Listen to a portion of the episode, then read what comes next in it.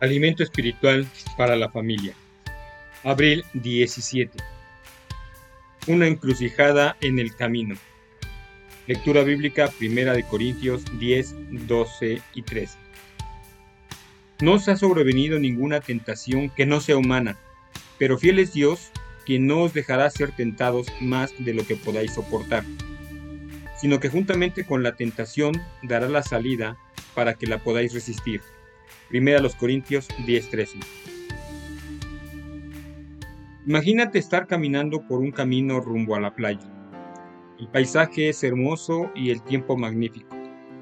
Al pasar una curva, te encuentras con dos caminos. El camino a la derecha es angosto y sube derecho por la montaña. El camino a la izquierda es ancho y va hacia abajo. Tu mapa muestra claramente que el camino a la derecha es el que te lleva a la playa pero desde el punto de vista donde te encuentras, lo único que ves por ese rumbo es una escalada difícil. El camino a la izquierda parece que te llevaría a tu destino con solo sentarte y deslizarte de espalda hacia llegar al final. Conversa sobre esto. ¿Qué camino escogerías? ¿Por qué? Escucha ahora cómo se aplica esto a seguir a Jesús. En nuestro caminar por la vida llegamos a muchas encrucijadas, cada una representa una decisión que debemos tomar. Cuando de ser un discípulo de Jesús se trata, la decisión correcta es siempre la senda que nos mantiene haciendo el bien y viviendo cerca de Jesús. Eso significa que necesitamos reconocer cuando llegamos a un punto de decisión, a una encrucijada. Piensa de qué manera se presentan las encrucijadas en el camino de tu propia vida. Lugares. La mayoría vamos a ciertos lugares donde nos metemos en líos. Quizás sea la casa de un amigo, donde siempre molestamos a una hermanita hasta que la hacemos llorar, o el parque donde empiezan las peleas, o un negocio donde nos sentimos tentados a robar una golosina. Esas son las encrucijadas en el camino. Si sabemos que nos encontramos en una situación que nos perjudicaría, ¿por qué meternos en ella? Personas.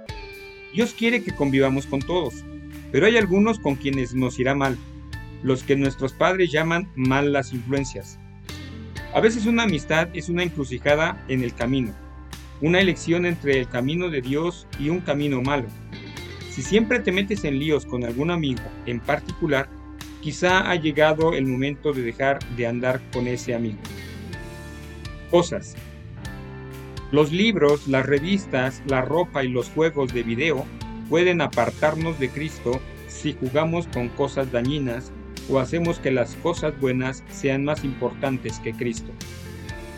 Nos encontramos en una encrucijada en el camino cada vez que tenemos la opción de escoger lo bueno o ignorar lo malo. Aunque estés andando por el camino equivocado, no es demasiado tarde para dar media vuelta y tomar la senda de Dios y hacer el bien. Pero la mejor decisión es tomar la senda correcta tan pronto como llegues a una encrucijada en el camino. ¿Qué personas, lugares y cosas hacen que te sea difícil seguir a Jesús? ¿Por qué es difícil escoger el camino correcto? ¿Por qué debes elegir la senda de Dios? Señor, ayúdanos a ver las áreas peligrosas en nuestra vida. Ayúdanos a tomar la decisión correcta cada vez que lleguemos a una encrucijada en el camino.